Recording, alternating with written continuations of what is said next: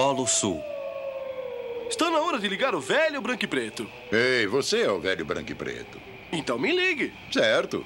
Acho que seus olhos parecem duas lagoas congeladas. Não, não. Ligue no programa do Bigman. Certo. Bigman, acho que seus olhos são como duas lagoas congeladas. Deixa pra lá, eu Ah. faço isso.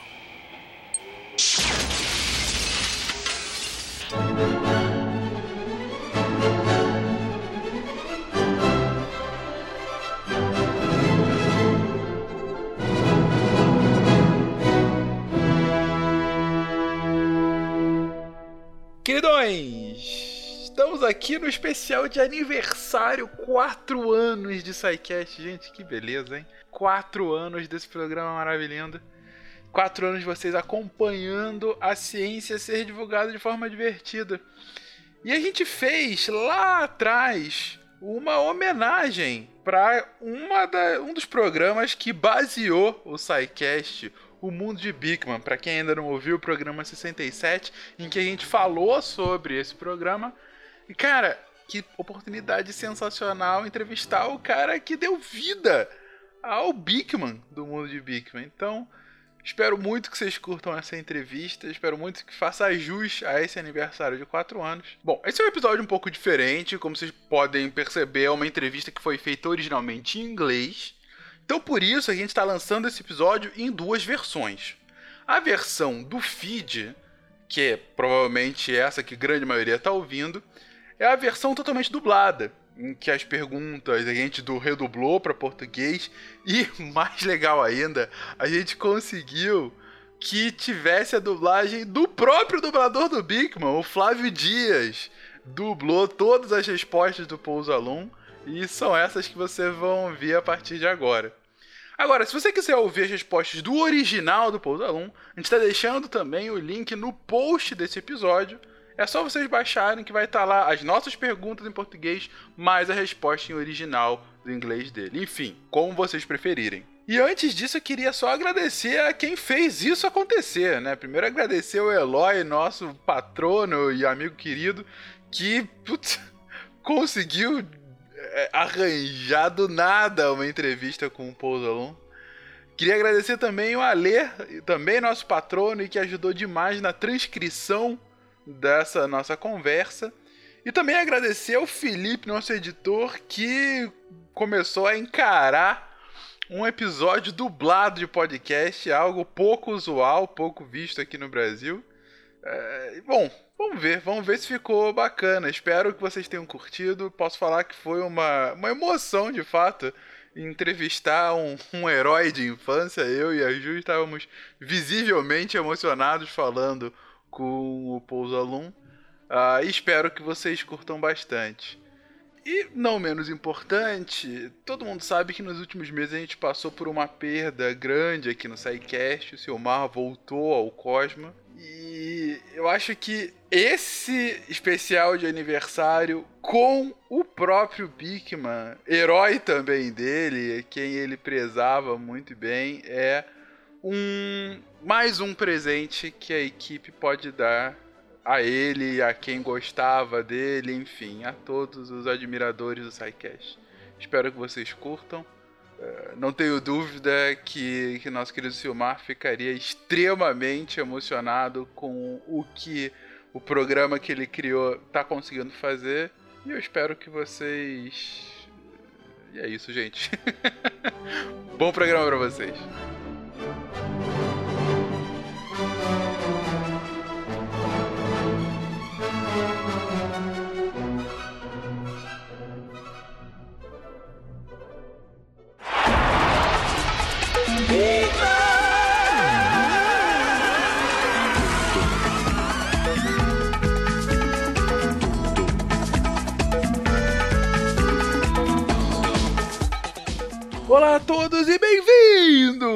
A esse episódio especial. Sim, estou dizendo isso em inglês porque temos essa estrela da nossa infância. Temos aqui conosco Paul Zalum, o ator que deu vida ao Bigman, do mundo de Bigman. Paul, obrigado, muito obrigado mesmo por estar aqui conosco. Well, thanks so Muito obrigado pelo convite, é um prazer estar aqui. Paul, o mundo de Bigman foi uma das coisas que mais inspirou esse programa, esse programa que a gente está fazendo aqui hoje. E fazia parte da nossa infância, da infância comum aqui no Brasil, né? No Brasil e boa parte do mundo. Então, bom, obrigado mais uma vez por estar aqui e por fazer parte da nossa vida. Right on. Well, Certo, é ótimo estar aqui. Eu tive a sorte de poder me apresentar no Brasil algumas vezes e a recepção sempre foi ótima. Fiz alguns bons amigos no Brasil, então estou feliz por estar aqui. Bom, vamos lá, Ju. Podemos começar com as perguntas? Paul, vocês tinham algum plano pra expandir e levar o mundo de Bigman para além do programa de TV? Uh, no, you mean Bom, nós não tínhamos planos de fazer nada além de um programa de TV. Depois de alguns anos no ar, nos Estados Unidos, recebi alguns pedidos do estúdio para fazer algumas aparições ao vivo. Decidi colaborar com o Exploratório em São Francisco. Eles trabalharam comigo para dar vida a um monte de demonstrações científicas ao vivo. O Exploratório é um museu de ciências de São Francisco, um museu de ciência importante, muito influente, na maneira como eles inventam. Eles são muito mão na massa. Não estive no espaço novo deles, mas seu antigo espaço era tipo um armazém e muitas coisas eram baixas e sujas. Não era algo ilustrado e muito bonito como você faria para um museu para crianças. Eles tinham uma visão muito industrial, mas a maneira como explicavam as coisas era muito clara e muito interessante. Então, o Exploratorium foi um museu que teve uma grande influência no criador do show, Jock Church. Foi muito simpático da parte deles pedir para que eu colaborasse. Eles têm um tom muito brincalhão para suas explicações, então eu colaborei fazendo um show de uma hora chamado Bigman Live. Depois, fomos a vários lugares nos Estados Unidos e, em seguida, Canadá. Então, o Bigman Live simplesmente aconteceu por acidente. Houve uma demanda por alguma performance do Bigman ao vivo e, depois disso, evoluiu para um show ao vivo em um palco. making a live stage show. Cara, isso é ótimo. Falando agora do mundo de Bigman. No momento em que você começou e as temporadas foram acontecendo, você sentiu que o show teria um tipo de impacto que de fato teve? Quer dizer, você pensou que tudo bem, esse show será uma coisa que as crianças em toda a América, em todo o mundo, como é o nosso caso, eles vão lembrar com alegria e vão parar você na rua e dizer: Bem, isso é o Bigman. você sentiu isso? Yeah, no, not at all. I mean, É, não, de modo algum. Quer dizer, bem, claro que hoje eu não sou reconhecido porque agora estou velho e com barba. Quando eu estava de barba feita, eu era reconhecido no Brasil. Aconteceu várias vezes e era muito divertido, mas em todos os anos que fiz o show, mesmo quando não tinha barba, eu não era reconhecido porque eu parecia muito diferente do personagem, com aquele cabelo louco e tudo mais. Então, eu não tinha o tipo de visibilidade que diria que um ator normal tem, pois não sou normal. Eu sou muito anormal. Então, eu realmente não me defino muito como ator. Me vejo mais como intérprete, que é uma ideia mais próxima do que seja um ator. Mas, de qualquer maneira, isso não é uma bobagem absurda. Eu não preciso entrar nela. Eu trabalhava como titiriteiro antes e. eh, esqueci sua pergunta. Qual foi? I forgot what your question. What was your question? Se você esperaria esse tipo de impacto até esse momento. right. Well, the thing is that the show was. Certo. Bom, o show foi aclamado pela crítica nos Estados Unidos. Então, Steven Spielberg disse que era o show infantil favorito dele. Eu estava na capa do guia de TV e muitos defensores da boa televisão infantil disseram muitas coisas boas sobre o show. O New York Times escreveu bem sobre o show. Parece que o show realmente se afinava com a sensibilidade do público latino. Uh, and, and Peru and Colombia and. A América Latina ama você. Yeah. the, the reaction there. E tinha o, o efeito dos personagens muito próximos da câmera, conversando diretamente com as crianças. Para elas, não havia diferença entre alguém na telinha ou alguém na mesma sala conversando com elas. As crianças não fazem uma grande diferença entre os dois, em termos de onde a pessoa se encaixa no mapa emocional da sua vida. Então, era possível que as crianças fizessem uma forte conexão emocional com o Bigman. E acho que é isso que explica o fenômeno na América Latina. Era sobre emoção, não uma coisa intelectual. Eu sou bom só em falar. No programa havia ensinamentos de ciências e era tão interessante, o show era divertido. Isso realmente não explica essa conexão emocional que, que os personagens que olhavam através da câmera tinham com as crianças. Essa é apenas minha teoria, então, olha, eu não sei. But that's just my theory, so I don't know. Não, isso é ótimo. Meu nome é Bigman e vocês acabam de despencar no mundo de Bigman. Paul, você influenciou uma nova geração de cientistas e entusiastas da ciência. Você tinha alguma noção da importância desse trabalho de encantar crianças na época que você fez? Crianças que hoje talvez possam, sei lá, ganhar um Nobel. Um, I want 10% Ah, eu quero 10% do prêmio em dinheiro, tá? prize money. Ok, justo. yeah, I mean, I. Uh, Quer dizer, quando fizemos o show, nós realmente não pensávamos no impacto que isso poderia ter. Não é como se a gente sentasse e definisse em como isso afetaria as crianças.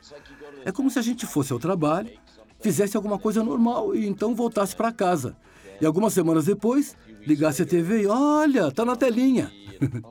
Eu assisti o show e senti algo como, ah, isso foi bom. Ou, ah, eu lembro que eu estava pensando quando filmamos isso. Ah, eu lembro disso. Ou então, ih, não ficou tão bom. Ah, isso foi bobo. Todas as minhas brincadeiras ficaram ruins. Ah, isso foi bom. Ah, isso foi ótimo. Mas a gente não pensava além disso. E porque eu não era reconhecido na rua, não me lembrava do fato de estar na televisão, na frente de milhões de pessoas o tempo todo. Sabe, eu não ligo em ser um desconhecido. Tava tudo bem, eu não me importava, não ligava para isso. Foi quase como se fizéssemos tudo isso no vácuo, onde simplesmente não tivéssemos conexão com nada. E de repente, descobrir a influência do show nos Estados Unidos, Canadá, América Latina e outros países do mundo. As pessoas me dizendo que viraram cientista por minha causa ou eu sou um médico, eu sou um educador. Saber que teve esse tipo de efeito, que as pessoas realmente ficaram interessadas na ciência, seguiram carreiras na ciência, isso era algo que eu nunca pensei. Ah, isso poderia ter um efeito positivo. Quer dizer, a gente imaginava, é ótimo ter um show para crianças espertas. E tem piadas no programa que são legais para adultos. Então, não deixa os pais malucos se eles tiverem que assistir o programa. Aí eles podem se divertir também. Mas o que influencia as pessoas nas carreiras que elas teriam no futuro, não, isso eu nunca pensei. Sabe, eu sou simples, sou burrinho. eu nunca parei para pensar. Então, foi uma bela e maravilhosa surpresa, um presente, saber que as pessoas gostam de você e que, bom, é legal. so yeah, it's, cool. Muito bom. Mas pra viver o personagem Bigman, você se inspirou em um ícone ou algum alguma pessoa de divulgação científica? Alguém que tinha esse histórico? Você se inspirou em alguém que já tinha feito divulgação científica antes de alguma forma? Ou você simplesmente criou o personagem? Well, I, you know, I'm a puppeteer and I've made. Sabe, eu sou um titireteiro. Eu fiz muitos shows de marionetes sobre diferentes problemas, como mudanças do clima, poluição, procedimentos para usar armas nucleares.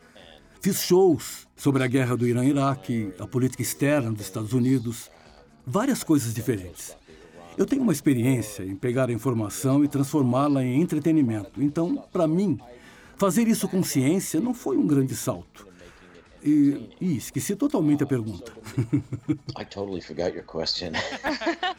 Se você tem uma inspiração em qualquer pessoa, em alguma coisa. yeah, I'm, I'm sorry. I just forget. ah, é, inspiração. Desculpe. É, eu esqueço o assunto às vezes porque eu começo a ir por um caminho, então esqueço de repente onde eu comecei. where the hell I, I started. Sem problema. so I mean, I had influences in that work in the. Pois é, eu tive influências nesse trabalho com marionetes, incluindo o Lord Richard Buckley, que era um comediante dos anos 50, um comediante obscuro dos anos 50, e fui influenciado pelo teatro Bread and Puppet, ao qual me juntei aos 19 anos e ainda trabalho lá. Muitos assumem que fui influenciado por aqueles programas de ciências para crianças que iam ao ar quando eu era criança, particularmente o Mr. Wizard. Mas eu não era grande fã desses programas. Não gostava da câmera, do conceito, mas fui influenciado pelo Sup Sales, que era o, o host de um programa infantil bem pateta e bem famoso quando éramos crianças. Ele era bem safado e as crianças sabiam disso. Havia várias coisas de duplo sentido. Ele era hilário. O programa tinha piadas realmente estúpidas e terríveis. Os adultos amavam e se tornou bem popular entre os adultos. se tornou o maior programa de TV para adultos, mas era um programa de crianças. Então, não entendíamos um monte de piadas quando éramos crianças, tipo, não pegávamos um monte de piadas sujas, esquisitas, mas algo sobre sua alegria e sua personalidade radiava diversão. O programa do Subsales realmente influenciou o Bigman, porque o Ney, sabe, o, o contra-regra que ajuda a fazer as coisas no mundo de Bigman, ele foi influenciado pelo Sup, porque o Sup tinha personagens cujo braço poderia vir como uma presa branca ou um dente azul. E também a ideia de usar o frame da TV quase como um palco que é uma ideia antiga de usar a borda do quadro como uma borda real. Então, Sup fez muito bem isso e nós fizemos muito disso também. É apenas uma maneira de pensar sobre o quadro da TV, um jeito de fazer a televisão de uma maneira mais conceitual. Meu nome é Bigman e vocês acabam de despencar no mundo de Bigman. Pô, qual experimento ou explicação você mais gostou de fazer durante o programa? Você se lembra de alguma, assim? Uh, well, I, I ah, bom, muitas vezes eu cito o episódio em que fizemos sobre o ranho, sabe? As coisas no nariz. Lembra? Nossa, eu tava pensando exatamente nesse episódio. Sim, era excelente. Right, right. That was fun. Olha, uh, isso foi divertido. O, o diretor, Jay Dubin, perguntou como você explicaria o ranho. Eu disse, iria ao nariz, faria uma expedição ao nariz. Então o que nós acabamos fazendo foi construir um tubo nasal. Eles eram grandes tubos de papelão, desses usados em fundações de edifícios. Então pegaram um desses e colocaram um plástico bolha no interior, fizeram uma meleca de efeitos especiais, uma meleca nojenta dentro, e fizeram uma portinhola. Enfim, eu gostei, porque foi estúpido, foi divertido e nojento. A menina Rose estava nesse episódio e ela era ótima. Foi a primeira menina do programa. Em determinado momento, eu estava cenando com a minha mão e parte da meleca saiu da minha mão e foi bem na cara dela. Bom, nós tínhamos uma coisa, que tínhamos que continuar. Mesmo que algo desse errado, a gente tinha que continuar. Não era permitido parar, porque muitas vezes os erros ficavam no programa. Então, a meleca atingiu o rosto dela e ela ficou meio, sabe, ela deu um pulinho, tirou a meleca do nariz bem lentamente e eu, eu fiquei preso lá dentro, por um tempo também. Eles fizeram um intervalo e me deixaram lá, dentro da narina, com uma roupa de materiais perigosos, sabe? Com o capuz e todo o resto. E eu, eu acho que a roupa era uma roupa minha, que eu acabei deixando no programa, uma roupa que eu tinha em casa e, e que a gente usava nos episódios. Então, foi muito divertido. E a meleca entrou em toda a minha roupa. Ela estava meio que entre meus dedos dos pés, estava apertada dentro do calçado. Olha, foi nojento, mas foi muito divertido. muito bom. Bem, e durante o programa? Além do Bigman, você viveu muitos outros personagens, né? Aquele. Bom, esqueci como é que era o nome em inglês. Em português era professor Chatoff, né? Não era o Mr. I Am Boring, não? Isso! Oi, também tinha outros cientistas históricos, né? Você curtia fazer essas outras caracterizações ao longo do programa? Oh, yeah, very much. É, é, é muito, muito mesmo. Como um artista, é sempre muito divertido fazer diferentes personagens. Tinha o Art Burn, que era um chefe. Who was the, the chef? Sim! Art's Diner. Cozinhando com arte. Sim, um chefe nojento. Yeah, that was really fun. é, isso era realmente divertido. Era sempre divertido pensar coisas de improviso que seriam realmente nojentas para fazer, como espirrar na comida. Eu acho que uma vez eu peguei um dente que estava dentro da comida, ou um chiclete, uma coisa assim. Era tão nojento, mas era divertido de filmar. Eles colocavam vaselina na minha cara para parecer que eu estava realmente suado. E colocavam espinhas, com uns pelinhos. Era basicamente o Bigman, mas com um sotaque bem forte de italiano. E, e, todos os outros personagens que eu pude interpretar, eu pude fazer o Einstein, que foi bem divertido. Eu fiz ele, sabe, como um velho senhor judeu com sotaque nova-iorquino. E fiz o Ben Franklin. Nele, eu, eu meio que imitei o comediante Rodney Dangerfield. Ah, os escritores, depois que eu fiz o Galileu, no primeiro episódio, eu fiz o Galileu e eles curtiram a ideia. E aí vieram para mim e disseram: Você quer fazer outros personagens? Eu disse, claro, seria ótimo. Eu disse a eles que poderia fazer diferentes sotaques. Isso veio de eu me apresentar com os marionetes, sabe? Eu, eu faço um show de marionetes com uns 40 personagens. Você precisa de diferentes vozes e, por vezes, usar até sotaques. Então, eu era acostumado a fazer isso. No último show de marionetes que eu fiz, chamado White Like Me, acho que tinha mais de 50 personagens no show. Então, é quase instintivo. Por exemplo, você olha para um objeto e, ao olhá-lo, você dá voz para aquele objeto. Aí você olha outro, dá outra voz. E assim, ao atuar, você deixa de besteira e faz. Não é muito diferente para mim em atuar com marionetes e atuar em termos de performance. Meu nome é Bigman e vocês acabam de despencar no mundo de Bigman. Bem, e depois do programa? Você continuou na TV, quis outras coisas, se focou no show de marionetes. O que você fez desde o fim do mundo de Bigman? Uh, well, I, I Bom, já faz quase 20 anos, se não me engano. Mas o que eu fiz desde lá e o que eu faço hoje? Bom, eu fiz algumas coisas. Enquanto fazíamos o programa, eu tentei fazer alguns filmes, coisas de Hollywood.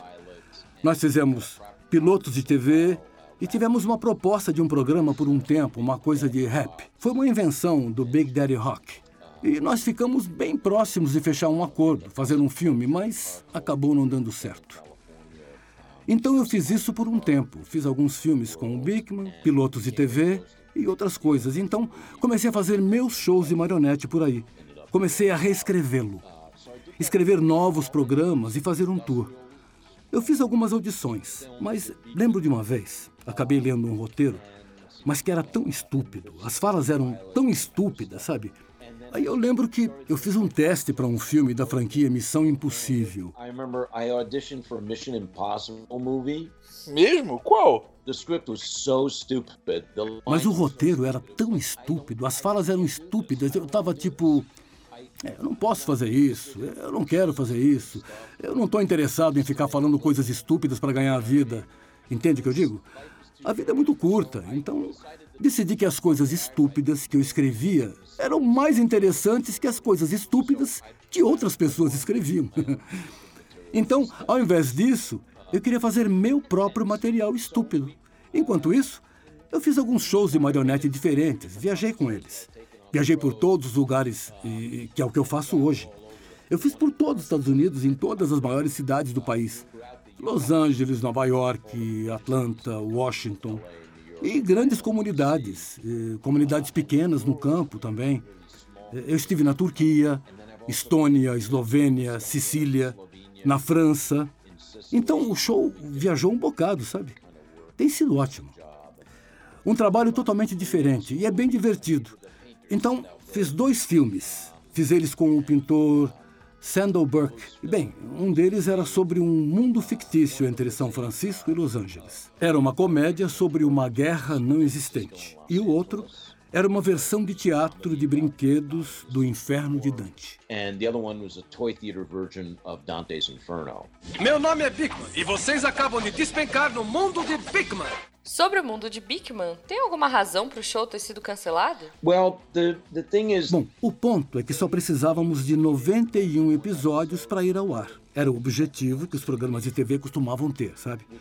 Os negócios mudaram muito, então. Hoje eu não sei mais como funciona. Naquela época, você precisava de um certo número de episódios que poderia vender para estações de TV para que mostrassem em reprises. Então, como na série Friends, você precisaria de 90 ou sei lá, cento e poucos episódios. Então poderia vendê-lo para estações individuais ou de consórcio para reprises. Se você só tivesse 10 episódios, não poderia, porque eram apenas 10 e você tinha que chegar ao limite mínimo de 90. E eles não estavam nessa para educar crianças. Eles não queriam saber sobre essas coisas. Não podiam se importar menos sobre como o efeito era positivo ou coisa assim. Quer dizer, se eles se importassem, teriam dado mais foco, feito brinquedos, tentariam expandir a franquia, construir uma franquia. Mas eles não nutriram de uma forma positiva para manter vivo o programa pelo estúdio. O estúdio não se importava muito com o programa. Cara, isso é muito triste de ouvir. Muito triste. Sim, se o programa estivesse na PBS, que era um canal público financiado pelo governo, acho que teriam talvez aproveitado um pouco mais. Uma abordagem a longo prazo, sabe? Mas é o que é. E nós tivemos uma boa audiência e ficamos no ar por um tempo muito longo. Teria sido divertido fazer mais episódios, claro. Eu sempre curti, era divertido, sabe? Nós nos divertíamos no set.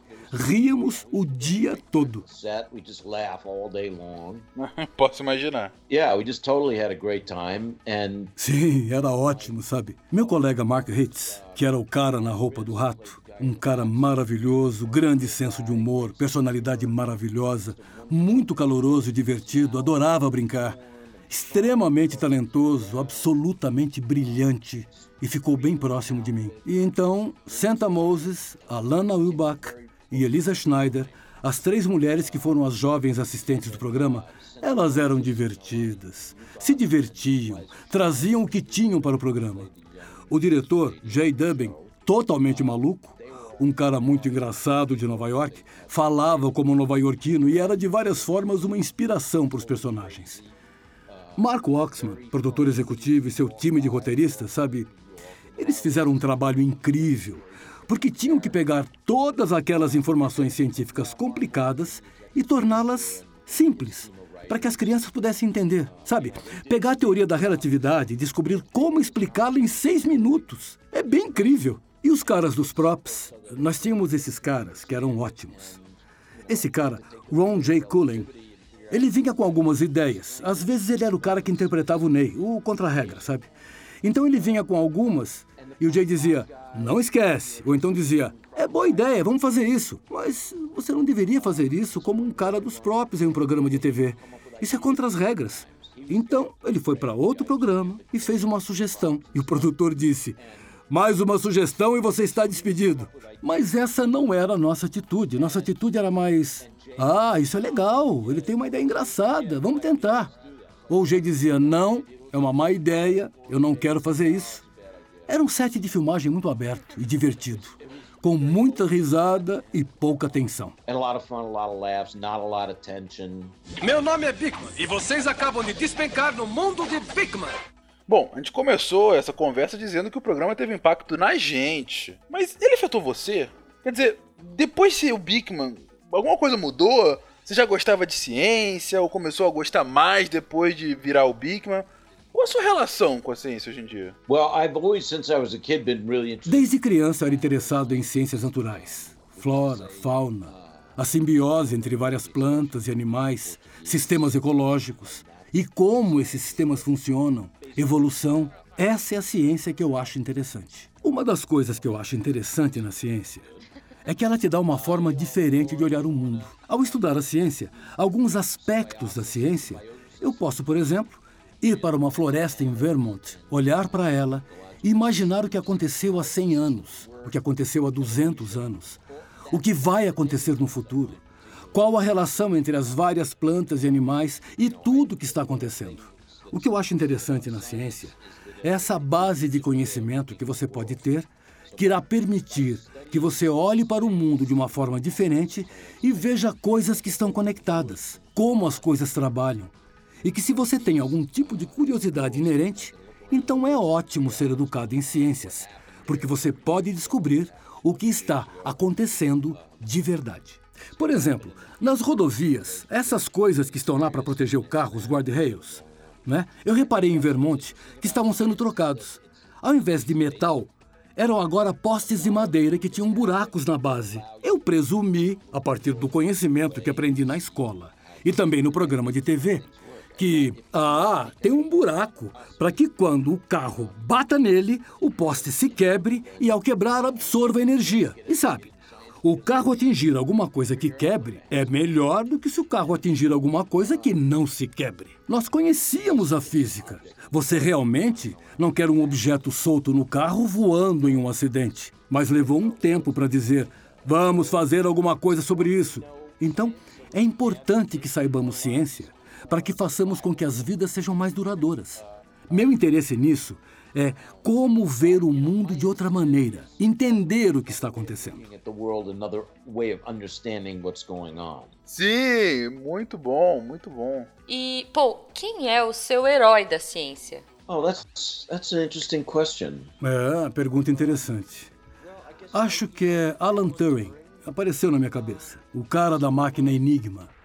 Mas ele era mais do que só um matemático. Era um cara muito interessante. Sabe que fizeram um filme em Hollywood sobre ele? É, eu tenho em grande consideração. Nikola Tesla? Tá, ele é outra figura interessante da história da ciência. Acabei de ler uma citação dele outro dia, onde ele predizia totalmente um celular. Quer dizer, ele acabou de descrever esse dispositivo que você poderia andar com ele em qualquer lugar, conectado a tudo, fazia tudo. E era, sei lá, década de 20, 1920. Ou talvez fosse até mais cedo. Sim, Tesla, o famoso inventor do rádio e concorrente do Edison. Eu acredito. Certo? Tesla? Competitor of Edison, I believe, right? Tesla. É, isso aí. Meu nome é Bigman e vocês acabam de despencar no mundo de Bigman. Bom, e hoje? Pô, pensando em hoje, com tudo que há por aí, divulgação científica para crianças, você tem algum plano para agora ou num futuro próximo reviver o Bigman ou alguma coisa assim? Digo, para voltar a fazer educação científica para criança ou pra- mesmo para adultos? Um, other than doing the live shows, Hum, além de fazer shows ao vivo, os shows do palco, eu tenho feito três shows do Bigman. O primeiro é o Bigman Live, que eu já falei. O segundo foi chamado Bigman on the Brain, ou tudo o que você sempre quer saber sobre o cérebro, mas estava pensando demais para perguntar. O terceiro foi chamado What's Going On, Bigman? Então, inventar esses shows, escrevê-los, fazê-los acontecer, era interessante, realmente divertido. Especialmente aquele do cérebro, onde tínhamos que inventar muitas maneiras de mostrar como o cérebro funciona. Eu tinha toda uma técnica para explicar o sistema nervoso, a medula espinhal, as conexões ao cérebro e tudo isso. E para explicar como tudo isso funciona, eu fazia meus desenhos. Eles são realmente ruins. São horríveis os meus desenhos, mas são divertidos e estúpidos e combinam com a estética do Bigman de cartoons bobos, sabe? Eu não sei se lembro dos desenhos que tinha no mundo de Bigman. Eram animações feitas por um cara chamado Wayne White, que trabalhou no Pee-wee's Playhouse e que se tornou um artista muito famoso. Então, a sensibilidade dessas pequenas animações, inventando uma maneira de explicar algo muito complicado, é muito interessante para mim. Depois colocaria piadas nele e faria divertido para as crianças. Olha, realmente acho que seria difícil fazer um novo mundo de Bigman hoje, porque eram muito caros e tinha um set realmente grande.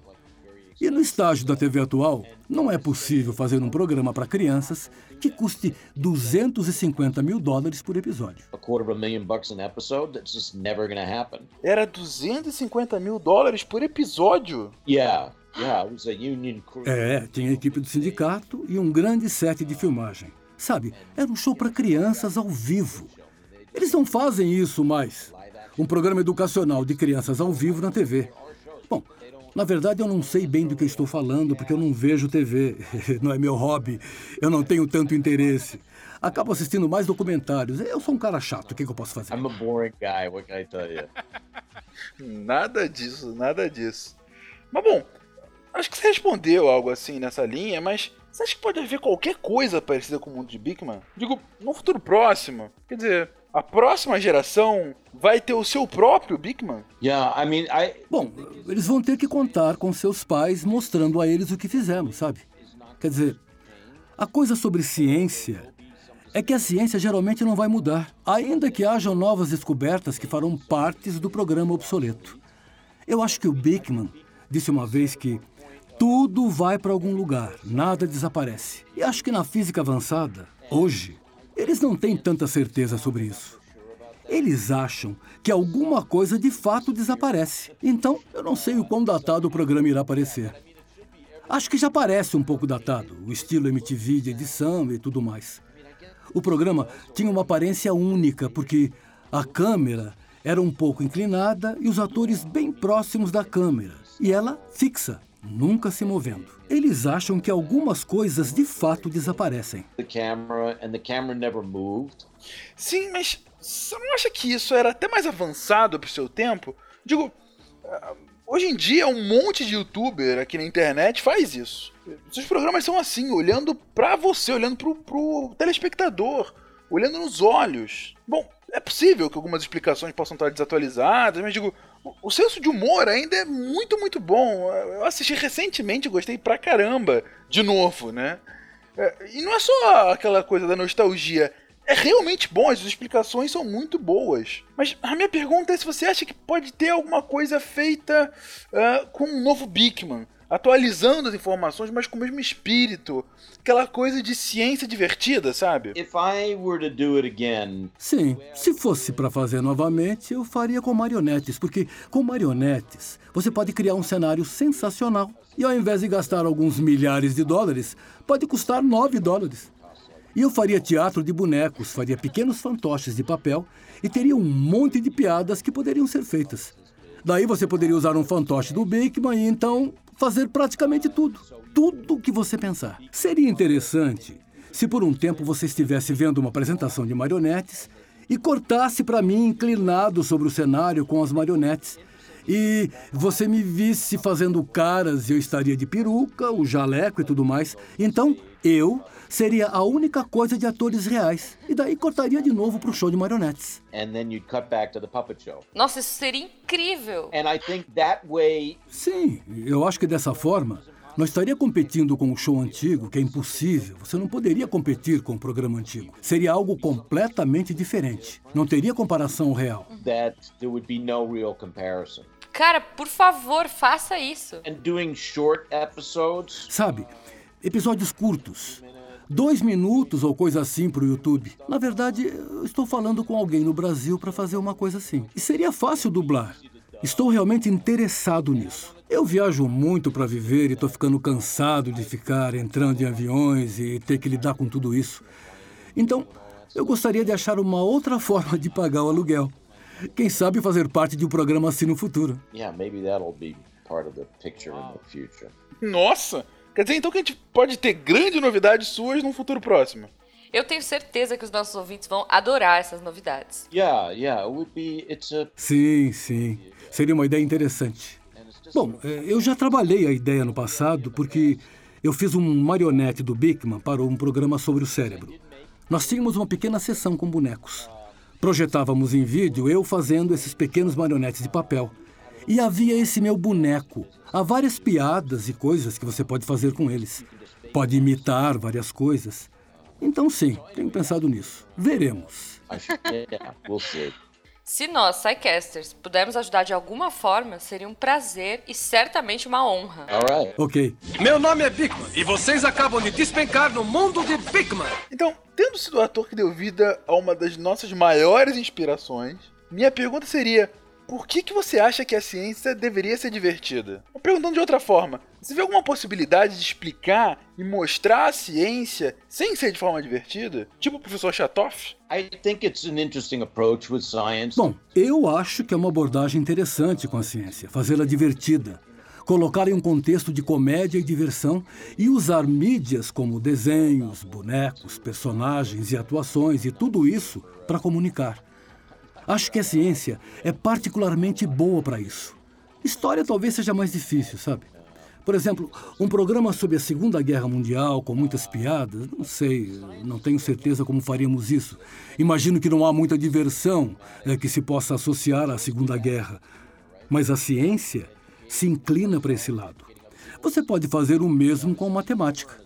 É sempre bom ter senso de humor, certo?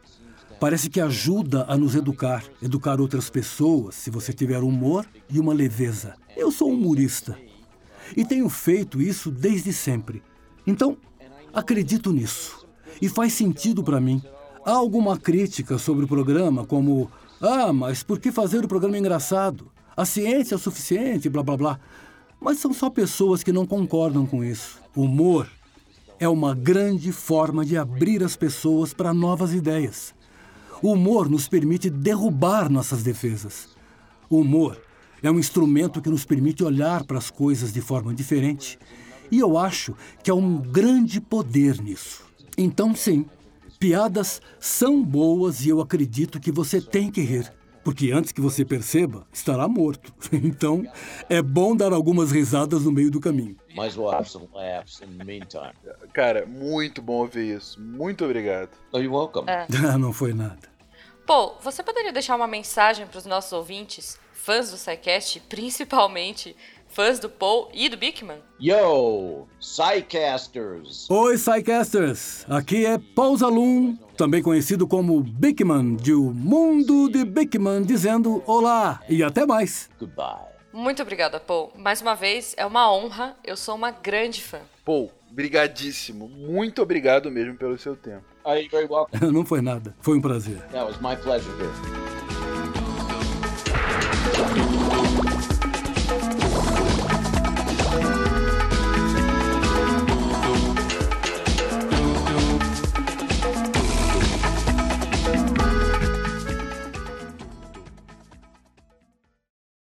Aqui o Flávio Dias dizendo para vocês o seguinte: muito obrigado pelo convite de participar dessa narrativa sobre a, a entrevista com o Paul. E deixar claro que, com certeza, nesses meus mais de 40 anos de dublagem, foi um dos programas mais importantes que eu participei. Uh, me deu retorno para físicos, químicos e biólogos que seguiram carreira e me escreveram dizendo que, de alguma forma, o programa uh, estimulou mas deixando claro, eu sempre escrevi para eles dizendo: olha, o trabalho é do Paul Zalum, eu só dublei. E a resposta vinha sempre a mesma: ah, mas eu entendi porque você dublou.